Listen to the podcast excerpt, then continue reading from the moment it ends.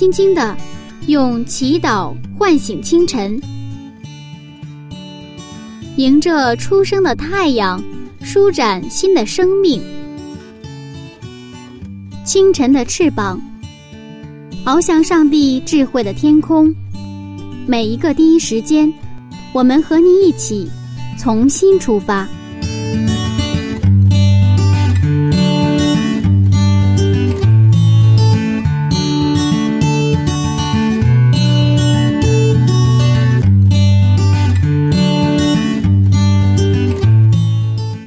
位听众朋友，大家好。很高兴和您准时相遇，清晨的翅膀灵修栏目。今天晨读《创世纪》要和大家分享点什么呢？当我们还是学生的时候啊，我想很多人都经历过上课开小差、不知不觉溜号的事情。现在的人们越来越缺乏集中力了。那在今天的内容里，我们会发现，一个人一生只做一件事儿，真的有这样的事情吗？还是让《创世纪》来带您寻找答案吧。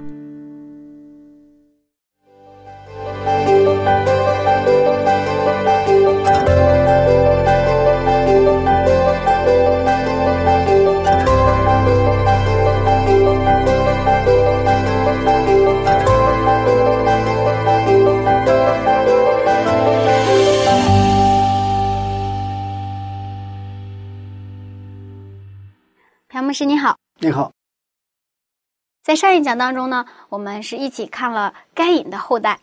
那今天是一个亚当的族谱。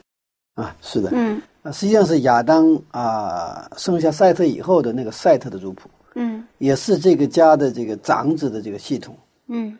那么这个是创世纪的第五章，那么整章都是关于赛特的后代的这个族谱。嗯。啊，也是实际上是亚当的这个族谱。它正好跟四章后半段的该隐的族谱形成一个明显的一个对照和对比，啊，我们在上一章讲过，该隐的后代的族谱，它有个特点，他们就是谁生了谁，然后，哦，他们做了什么什么样的一个丰功伟绩，但是他缺乏他们，就是活了多大岁数，也没有记录他们死，没有死的记录。也就是说，在上帝的族谱里边，他们没有存在过一样。那么，虽然该隐的族谱是这样的一个族谱，但是上帝为自己存留一个族谱，就是亚当的族谱。嗯，亚当他有生下赛特哈。不过，我们想一想，在这样的一个这个五五章的这个族谱呢，呃，他的背景实际上是那个四章，也就是该隐，因为当时都生活在一个时代。一个时代，我们想一想，这两个这个家族哈，一个在这个建造以诺城，然后在城里，是吧？城市人。那么亚当和他的赛特这这一些人呢，是在乡下，一个在城啊，就是呃城市和农村的这样的一个呃一个一个对比哈。嗯。那么该隐的后代在建造城池，然后城市在扩张，城市在繁荣，每一天。欣欣向荣的景象，各种各样的能够吸引人的眼球的好看的好吃的好玩的，在这个城市里面真是应有尽有。当时该隐的生活对在乡下的亚当夏娃是一个挑战。为什么？因为你看老大杀了这个亚伯，上帝没有惩罚，反而给他保护，而且他们干什么事儿都就成什么事儿，非常顺利。在人看来，该隐得到更大的福气，不是善有善报，恶有恶报，而是什么？啊，他恶有善报哈！建造城池，有很多的产业，还有很多的财富，而且人丁兴旺。而亚当和夏娃心里带着这个他的亚伯，就是他们的儿子死去的这样的伤痛，他生活在乡村里。俗话说，父母死了，孩子把父母埋在地里。孩子死了，父母会把这个孩子埋在他们的心中，这就是当时的一种情况。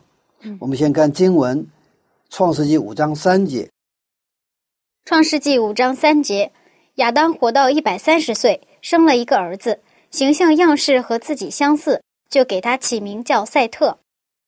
他亚当就是在亚当夏娃呢，在这个亚伯死了之后，也许是第一个，也许是可能好多呃好多个儿子了哈。之后我终于生下一个儿子叫赛特。这个赛特为什么特别记述了呢？他的形貌样式和自己相似相似，给他起名为赛特。我们在这个期间，在亚伯斯后这个期间，这个。亚当夏娃的那种现实和他们对上帝应许的这种信仰，实际上常常发生冲突，对不对啊？嗯。上帝说：“我要把什么呀？女子的后裔给你，对不对？”他给亚当夏娃一个应许，他相信上帝，他也相信上帝的应许是要成就的。而现实呢？现实却不是。现实生下该隐之后，本来寄希望于他，结果。不是，后来生下一个又一个，还是让他们失望，最后感到空虚的空虚。所以他的现实跟他的信仰就发生纠结。这个时候，终于等来了一个他的形象样式和自己相似，也就是说，他的不仅是外形，这里边更强调他的这种品格哈，跟父母相似的，他们的信仰跟父母接近的这样的一个儿子。啊，叫赛特，可以说这是一个好消息。嗯，那我很好奇，因为刚刚牧师也提到了这个该隐杀了他的弟弟亚伯，亚当和夏娃应该非常受打击。对那到底是一个什么样的力量能够支持他们继续的生下去呢？是啊，常常在我们在危难当中，在我们的各种痛苦当中，甚至是绝望当中，能够让我们。不能倒下的一种力量，就来自于我们的信仰，啊，就是在绝望当中找到谁呀？找到绝对的那位上帝。其实等到他起给这个哑巴起名字，已经什么比较绝望了，对不对啊？嗯。因为生下一个孩，一个又一个孩子吧，品格都不行，一看小时候根本不像那个要来的女子的后裔嘛，对吧？那么给哑巴起名已经是空虚了，结果呢，这个哑巴也给杀了。所以，其实对于父母来说，在自己的家里发生这样的事情，真的是够，够个让他们寒心，够他们绝望了，无望当中。但是他们有一个信仰，就是激活不然。即便是这样，嗯，那么我们还是抓住你的应许。所以，这个是他们能够坚持支撑下来的啊，这样的一种力量。所以在我们的生活当中，我们也需为什么需要信仰？我们可能有的时候，什么都顺利的时候，啊呀，感谢上帝，然后去教会哈，然后遇到一些不顺的事情的，我我说我我怎么信了上帝呢，还出现这个事情呢？我信了上帝呢，为什么这个事儿不顺利呢？我信了上帝，为什么没考上大学呢？诸如此类吧，哈，我信了上帝，怎么还没有找到对象啊？越是找不到对象，越要好好的信仰；越是这个考上没考上大学啊，或者这个失业了。生生活当中遇到挑战的时候，也恰恰是什么？我们需要上帝的时候，就像我们其实，我们心里难受的时候，我们第一个想起的一般的是谁啊？我们的父母。嗯，我们玩的开心，什么都好的时候，一般想不起来父母。但是我们真正遇到一些挑，这个你自己都不能抗住，包括你的父母都帮不上忙的这种啊一种啊大的一个人生的问题的时候。我们真的需要上帝，不是说平时不平时也需要，但是当我我记得，当我的啊这个经历当中哈，我曾经经历过一个死因的幽谷。我有非常好的父母，但是那个时候我的父母他也帮不上，所以使我只能是把我推到哪里去了，上帝面前。之前我也来需要教会，不是不去教会，我在教会里服侍，但是呢，不是那种我们真真切切的，就是说除了你之外，我一无所住，包括我的父母，包括我的朋友，所以说我，呃，有所就是呃，这个感受到哈，在十诫的第一届所讲的，除了我之外哈，因为当你走到一种真的一个绝望的一个边缘的时候，那个时候你才能真真切切的喊出声音，什么声音呢？上帝啊，除了你之外，我没有什么其他的指望，只有你。所以这个时候，我们就更加的去接近这位上帝。所以，我想亚当夏娃的情景应该也是这样的情况。他他的工作怎么？我看这个圣经就是他的工作是什么？就是生儿养女。你关于亚当的记录哈，就是很简单，他就是一个结婚的记录，对吧？嗯。还有这个他们犯罪的记录吧，对吧？然后就是他们生儿育女，只有这个记录。他一生的工作是干什么？就是生儿养女。他没有抱怨，而是更紧紧的抓住上帝的应许，不断的确认他们的使命，就把上帝的什么血脉给继承下来。他们只专注于生儿养女。等待那位女子的后裔，他们一次次生，一次次失望，终于等到了形象样式和自己相似的儿子，就给他起了一名，起了一个名字叫赛特。这个赛特的希伯来语的意思呢，就是受高者，就高高有那个受高者，安慰，代替，一个可以代替亚伯，一个可以使他们得到安慰的，一个王主血脉的继承者。整个圣经的历史就是如何延续上帝的王族血脉，如何去成就上帝应许这样的一个历史。那么，当亚伯死了之后，好像这个血血脉给断了，因为亚伯死的时候，该隐杀死的嘛，是吧？亚伯没了，该隐犯罪了，好像这个血脉断了。该隐建造城市文明、大型产业，也是不断的向亚当夏娃的信心挑战。不过，亚当夏娃。他们凭着信心、耐心的等候，终于把这种属灵的文化传承给了赛特。亚当夏娃虽然在善恶树下失败，却成功的抓住了上帝的救恩，并把这个救恩传承给长子赛特，所以赛特就成了真正的长子。当然，圣经的长子的概念啊，不是我们生物学上的长子的概念，它是。以上帝的应许为最高价值的这样的一个儿子，也就是把信仰上帝的文化为最高文化的那种儿子叫长子，因为上帝的整个的救恩，上帝的这个救赎的计划，就是通过这样一代又一代，单单去信靠上帝的这样的一个信仰的传承来去什么啊完成，完成。所以说我们在。就业历史当中，我们看到好像那个要断要断，但是没有断，啊，有的时候还不错，但是很多的时候，马上就是风前的那个灯火一样，就是马上就要灭了。但是没有，你看，包括在埃及的时候，整个上那不是去了埃及，到了奴隶了吗？好像要要灭了，而且那个时候法老也是想把这个，不是想把，实际上哈。把这个埃及这个埃及的这个以色列百姓的男婴全部杀掉嘛？但是那个时候，那个摩西的妈妈是不是？上帝给他一个智慧，让他在尼罗河上啊有一个小船是吧？有一个把他放到那个尼罗河上，然后上帝正好预备那个法老的公子来去什么捡到这个，又正好又什么让他的妈妈去到他家里做奶妈。所以从小在法老的王宫里，摩西的妈妈给他做彻底的希伯来教育，彻底的信仰的教育，信仰的传承，在哪里啊？就在法老的宫里，嗯，是不是？嗯，不是在一个很偏远的一个山区，藏在那里给他们做教育，而是当时可以说是在世俗文化的中心，在核心的部分，上帝预备了一个人，就是。摩西后来又把他带到旷野，所以说在四百三十年，以色列百姓差不多把上帝全忘了，而且就他们记住的耶和华上帝不过是埃及诸神当中的一个神。上帝使用了摩西，把他们带出埃及，你看又恢复了吧？后来你看他们那个到了南北王朝的时候，南犹大北以色列的时候，最后都灭了嘛，是吧？通过亚述，通过巴比伦，全灭掉了。他们被抓到当俘虏，你看好像又这个要断了，是吧？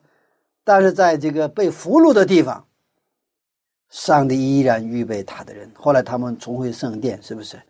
啊，所以一代一代传承。我们就是如果在这读圣经的时候，就看那个脉络，上帝的那个长子的那个血脉，也就是王族的系统的那个血脉，是断是不断，反正但是一直延续，一直延续到今天的你我。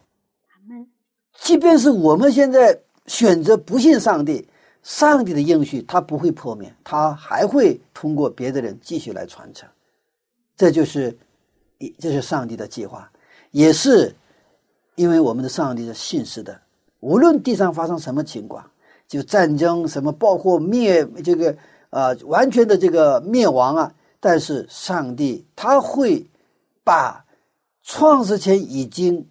所立的那个约一定要去兑现，所以说我们可以信靠这一位上帝，我们可以等待那一位要来的耶稣基督。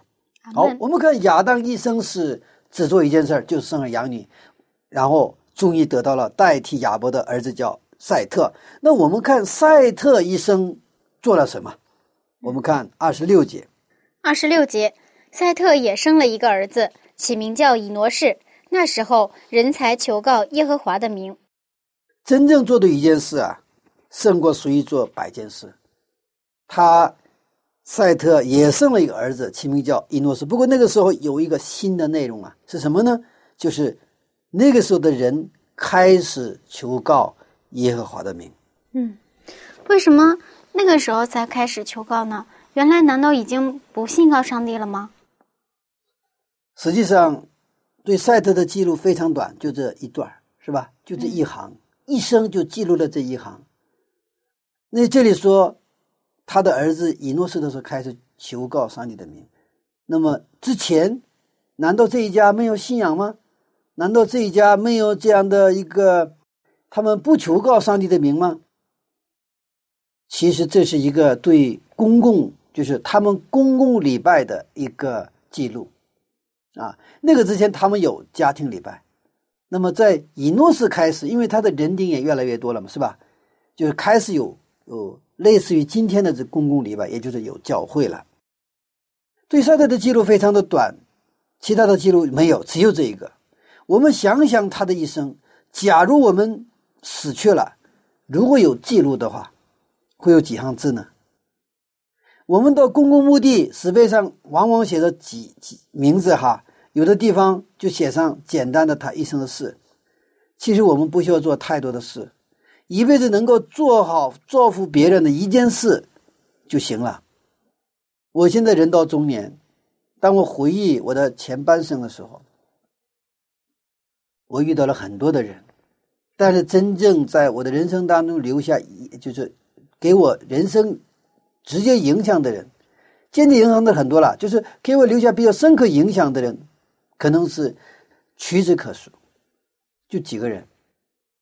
虽然我认识过很多的人，又跟很多的人交往过，应该不下不下应该几千人吧。啊，到我这个人到中年的话，但是真正给我带来那种造造就我的这种影响的人，有没有？有，我非常非常感谢他们。无论是我的父母，还是我的老师，还有一些我在社会当中的一些真的我的一些先生，啊，真是不得了。但是不多，就几个人。我一说，就我自己就审查自己。那么我到底给多少人他们的人生带来祝福的影响，就造就他们的影响？我想，这个赛特的儿子以诺斯，虽然他仅仅是一行记录。也许他一生做过很多的事情，对吧？他如果写日记的话，会有很多的，可能不是一本，好多本但是圣经只记录了这么一个，就什么？他生了这个赛特，生了谁呀？伊诺斯。而他的儿子比赛特的时候还有什么发展？开始求告耶和华的名字。赛特只做了一件事情，就是把能够将人带到上帝面前的儿子给教育出来了。这个儿子就是伊诺斯，他改写了历史。那个时候，人才求告耶和华的名。当时人们整个的注意力在以诺城，那是一个非常吸引人的眼球的地方，音乐、艺术以及各种明星八卦。人们的话题当中常常都是一诺成雷的故事。但是赛特为什么说他是一个成功的子女教育专家呢？他知道在这样的一个环境当中，人们都羡慕、向往以诺成的生活方式的时候，让后代能够成为一个真正敬畏上帝的一个信者。这个血脉在人看来可能是断了，但是因为有了赛特，这个血脉呢得以延续。其实我们现在社会的生活和该隐时代的应该是比较相似的了。是啊，我就是什么？太阳底下没有新事，历史在重复，它可能具体的一些可能有变化，但是它的那种模式结构还是在重复的，大同小异。大同小异，大同小异。那我就觉得现在年轻人面临着很大的诱惑。嗯。比如说网络游戏，嗯嗯，KTV 唱歌，对，电影院看电影，是的。那尤其是对于我们这些基督青年来说，哪些娱乐是我们可以参与的？怎样去把握这个标准呢？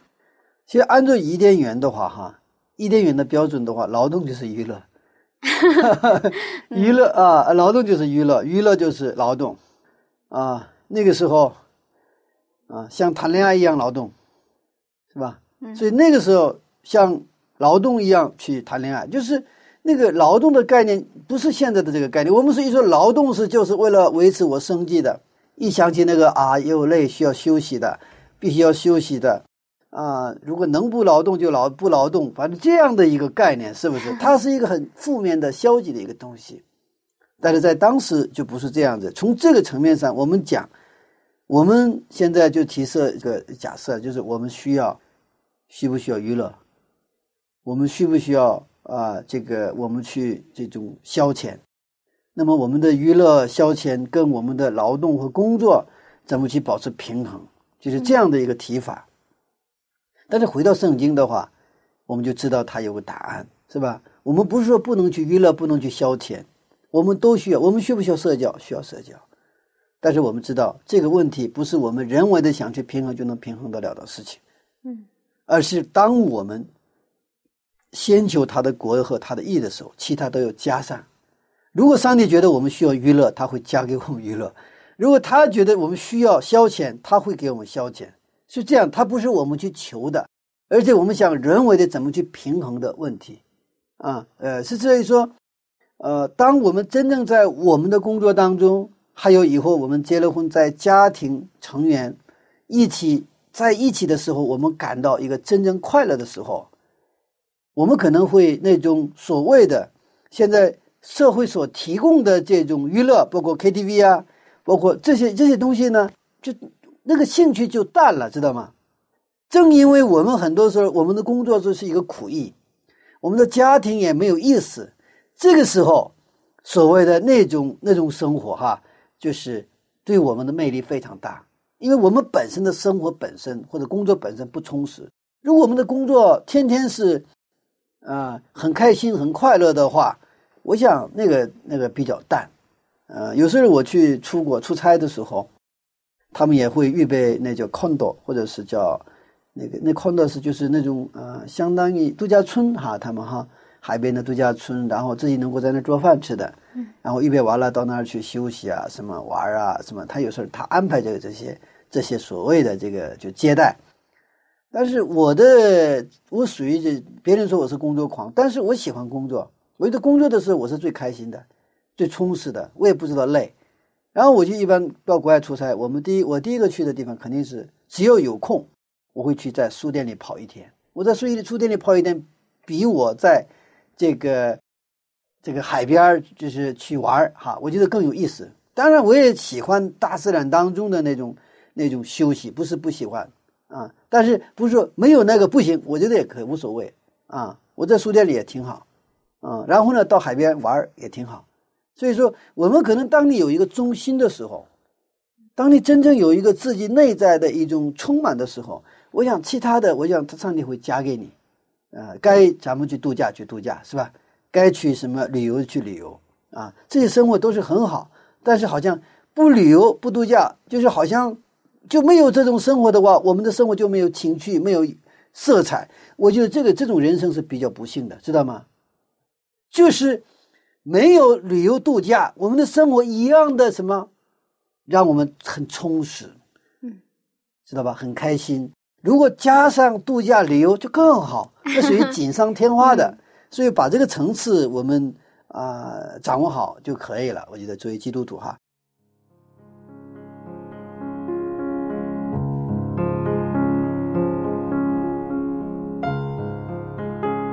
该隐的子孙后代开启了城市文明。在城市文明高度发达的今天，工作和生活的压力也在不断的挤压着我们，所以各种娱乐变成了我们消遣和放松的途径。但是，无论我们怎样放松，却不能真正解决心灵的疲惫。我想，听众朋友，您一定有非常多的感受，就像今天牧师说的那样，我们需要的是内在的充满。我想，这个只有上帝才能解决了。求主充满我，送给大家。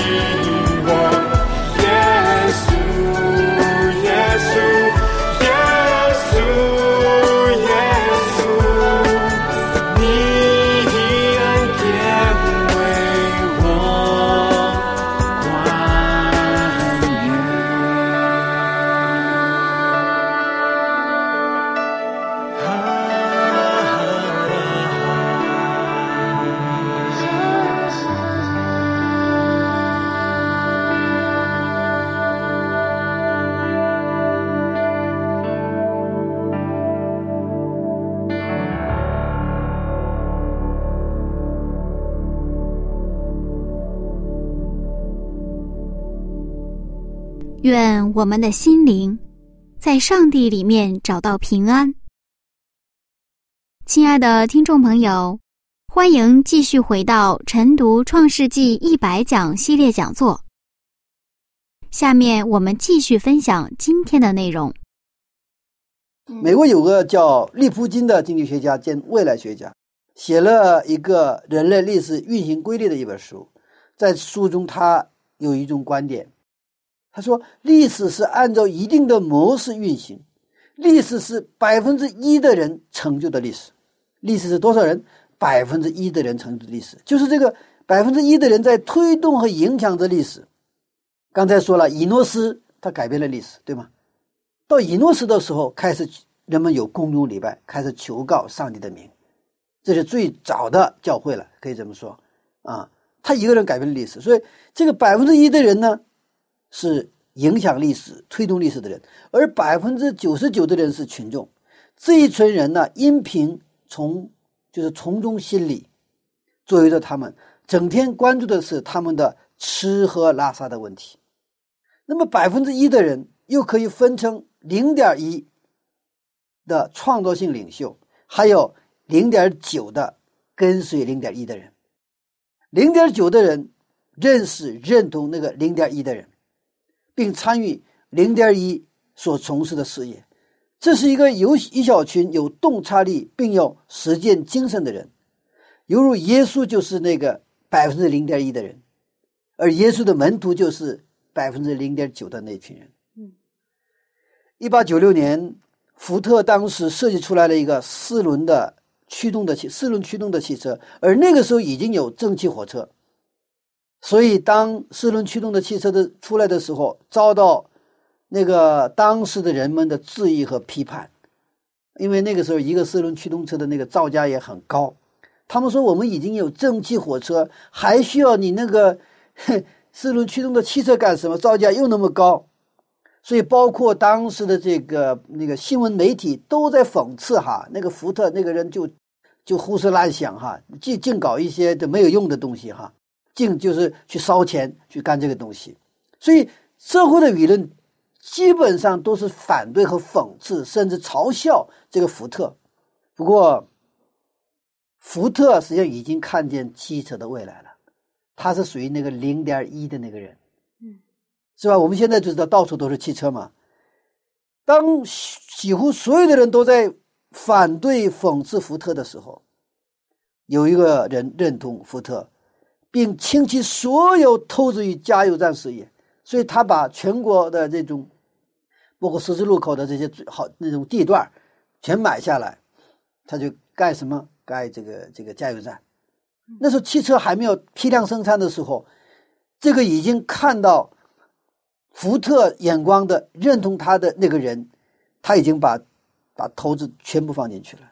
这个人就是洛克菲勒，这是很出名的。福特也是很出名的，福特汽车嘛，对吧？现在还有洛克菲勒，大家更知道了。洛克菲勒财团，那么在这个事件上，在汽车这个事件上，那么这个福特就是零点一的这个人，对吧？而洛克菲勒是属于那个零点九的那个人，就是 百分之零点九的那那个那个人，是吧？嗯。所以说，等到那个福特汽车批量生产的时候，这个洛克菲勒已经把这个全国的这个十字路口地段基本都买下来了。哇，这个就是基本就垄断了。这个加油站事业，所以说我们看到这是一个很好的哈啊，所以一九一九一三年开始，福特汽车有生产线啊，我们知道那以后的这种它的发展，赛特也有洞察力，它的洞察力来自于信心，来自于对上帝的认识。我们需要知道这个世界的知识、流行、时尚，我们都需要，我们需要跟这个世界去交流，但是我们还有个。更大的特权就是在上帝面前停下来，能够真正知道百分之一的人的生活是怎样生活的。这个百分之一的人的生活，百分之一的人，圣经上称之为什么？长子，或者叫渔民。嗯，这个需要信仰，需要信心。赛特是一个真正有信仰的人，真正有信心的人，有其父必有其子。从亚当，然后是赛特，对吧？赛特生下了一个好的儿子，这个儿子是一个啊，真的是可以说青出于蓝而胜于蓝的这样的一个儿子。他过的是这个赛特过的是一个真正有信仰、有信心的生活，是把上帝的旨意、他的应许实行在地上，如同行在天上的这种生活，在这样的一个其实非常不给力的环境，是吧？就像现在一样，有太多的去耗散他们的注意力的啊，这样的一个环境，是吧？嗯，都是这个兄弟嘛，都是亲戚嘛，他们在那里发展的很好，那我们在乡下，哎呀，这个就没法接受。但是在这样的环境当中，他紧紧抓住上帝的应许，然后在这种家庭的教育、信仰的教育，然后把伊诺斯培养成一个真的是非常优秀的一个这样的有信仰、有信心的儿子。所以他一生，赛特的一生也是只做了几件事儿，一件事儿，他集中、集中再集中。他只集中于聚焦于上帝跟他们的应许。好，我们接着看他们的儿子赛特的儿子伊诺斯哈，看伊诺斯一生做了几件事啊？我们看创世纪啊，先看创世纪十二章的八节，创世纪十二章八节，从那里他又迁到伯特利东边的山，直搭帐篷，西边是伯特利，东边是爱。他在那里又为耶和华筑了一座坛，求告耶和华的名。以诺斯的时候开始，人们才求告耶和华的名，是吧？公众礼拜开始。那么我们刚才读到的创世十二章八节的记录是关于亚伯拉罕的记录，所以亚伯拉罕上帝呼召出来也是求告谁呀？求告耶和华的名哈。嗯我们再继续看几节经文，创世纪十三章的四节，创世纪二十一章的三十三节，还有诗篇啊一百一十六篇的十七节，我们看一下哈。创世纪十三章四节，也是他起先筑坛的地方。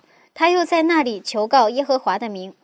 创世纪二十一章三十三节，亚伯拉罕在别是巴栽上一棵垂丝柳树，又在那里求告耶和华永生上帝的名。诗篇一百一十六篇十七节，我要以感谢为祭献给你，又要求告耶和华的名。这都是关于做礼拜的、做敬拜的一个记录。嗯，这是在圣经中出现的一个表现，就是当时的公众礼拜，就是今天的教会。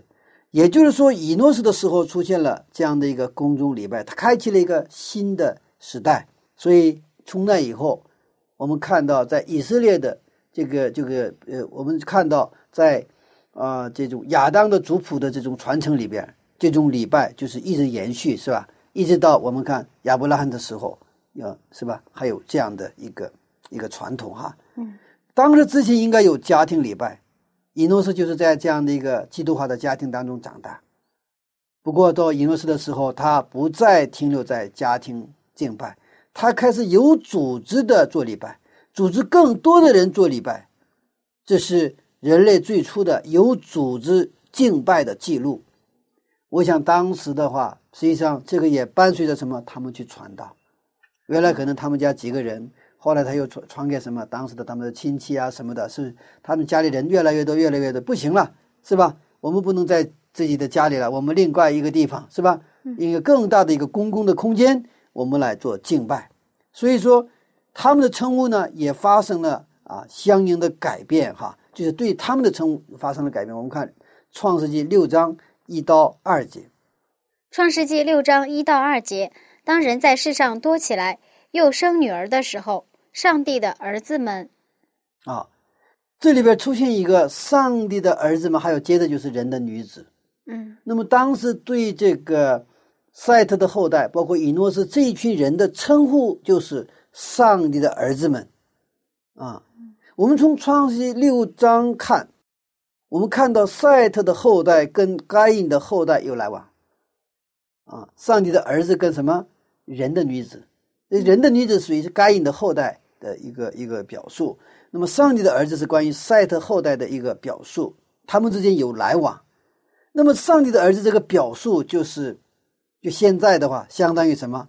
基督徒这个表述啊，啊，相当于基督徒啊。嗯那么当时呢，基督徒跟不信的人啊，就是开始有来往。那是怎么个方式来往？它不是仅仅是一个生活上的社交层面的来往，是一个赛特的后代开始到城里给谁呀、给该隐的后代传福音，因为他们的生活是以上帝为中心的生活，传福音是一个自然的一个结果。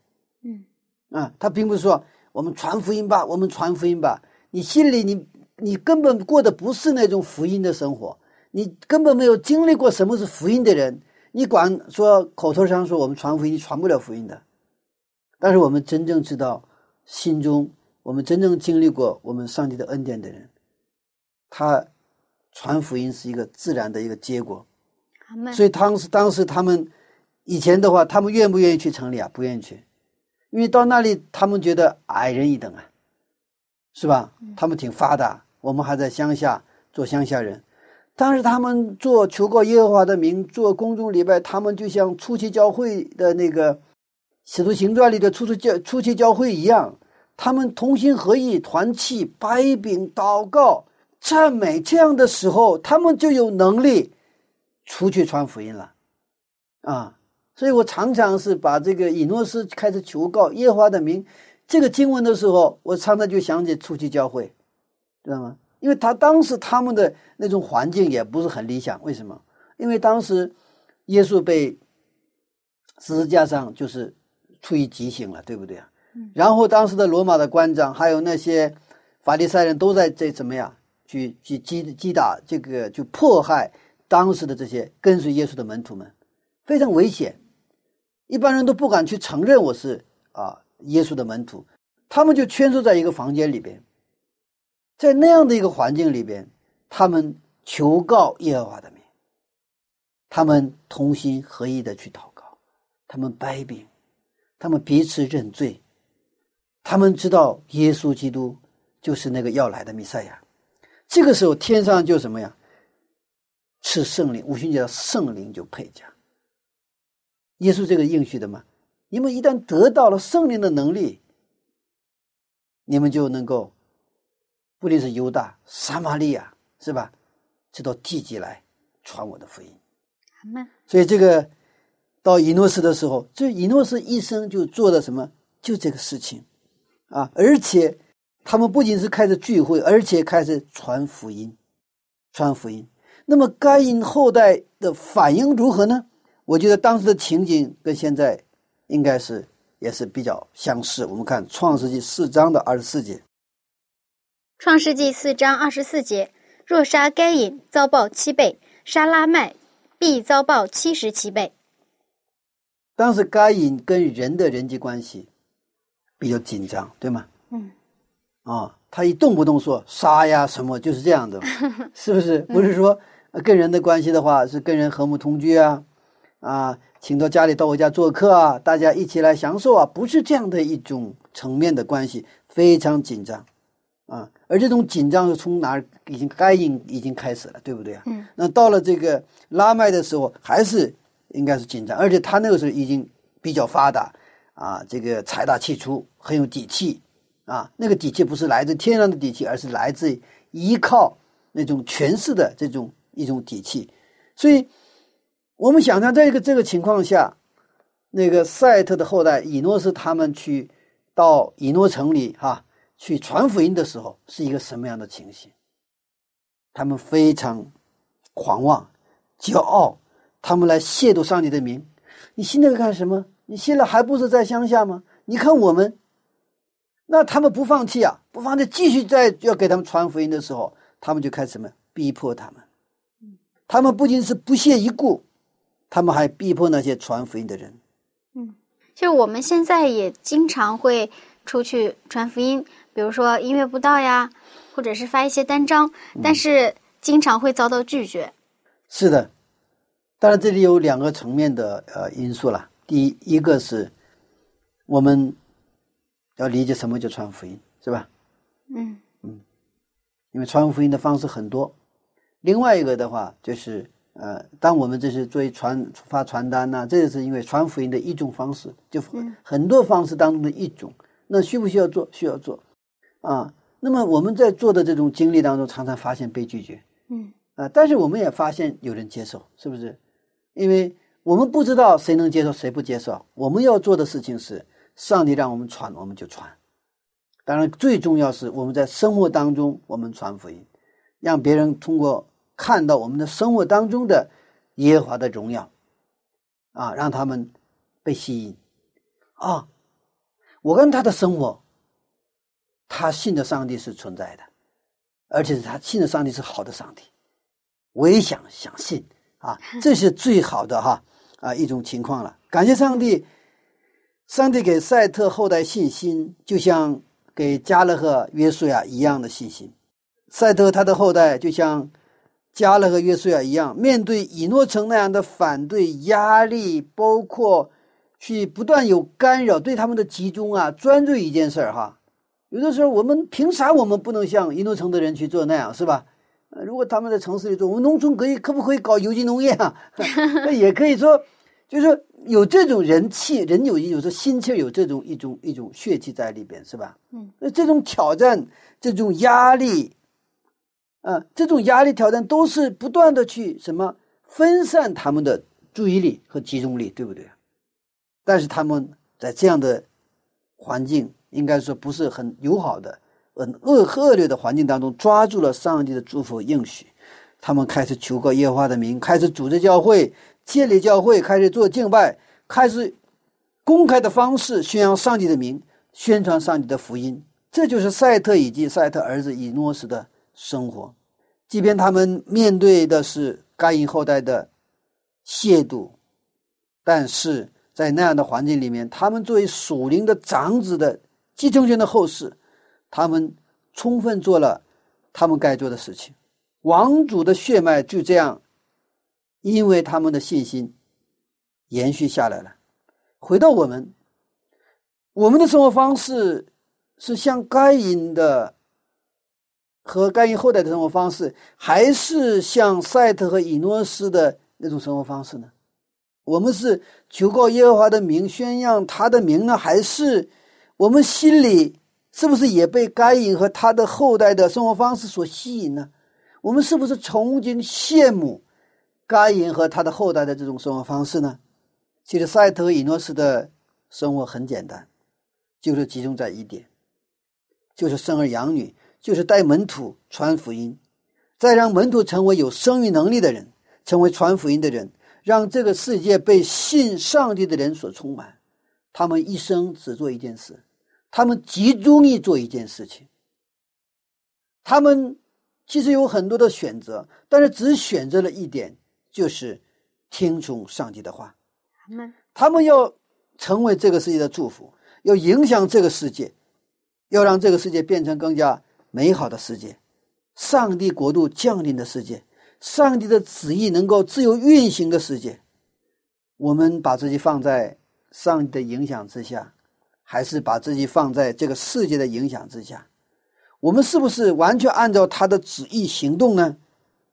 无论我们去哪里，我们都是不是那个地方的祝福的源泉呢？我们的一生做很多的事，还是只做一件事？今天我们需要立志。我们的一生，无论是现在是我们青年还是中年老年，我们的一生，我们已经信了耶稣，做了基督徒，做他的门徒。那么呢，我们的一生，我们打算做几件事？好好的做一件事，胜过没有意义做百件事。因为我们也像亚当、赛特、伊诺斯一样，一生只做一件事，就是集中于他对我们的应许，让上帝的应许成就在。我们的人生当中，阿门。当亚当、赛特和以诺士他们只做一件事，抓住上帝的时候，他们不知不觉的就成为人的祝福了。是的，是的，啊，其实这个真的需要信心。嗯，因为我人到中年嘛，呃，其实回回忆我的，其实我也尝试做很多很多的事情 啊。当然，而且这个很多很多的事情，常常不是它，呃，没有统一性。嗯，没有统一性，它都是散的。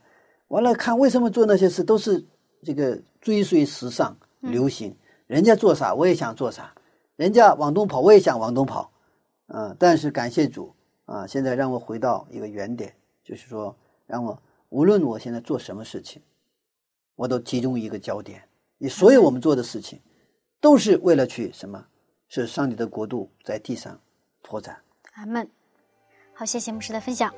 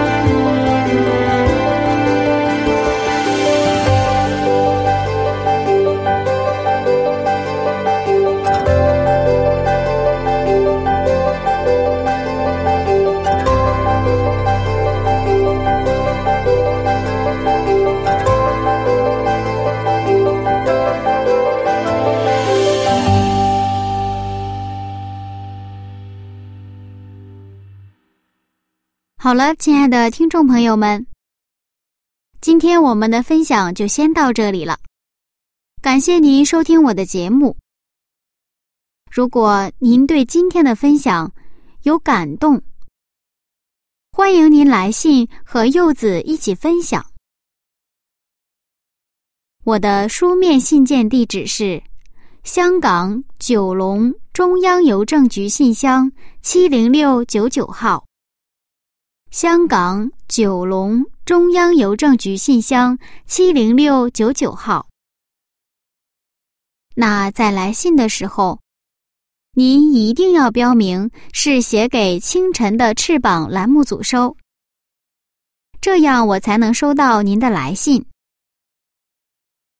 我的电子信箱是柚子 at v o h c 点 c n。拼音名字柚子 at v o h c 点 c n，期待收到您的来信哦。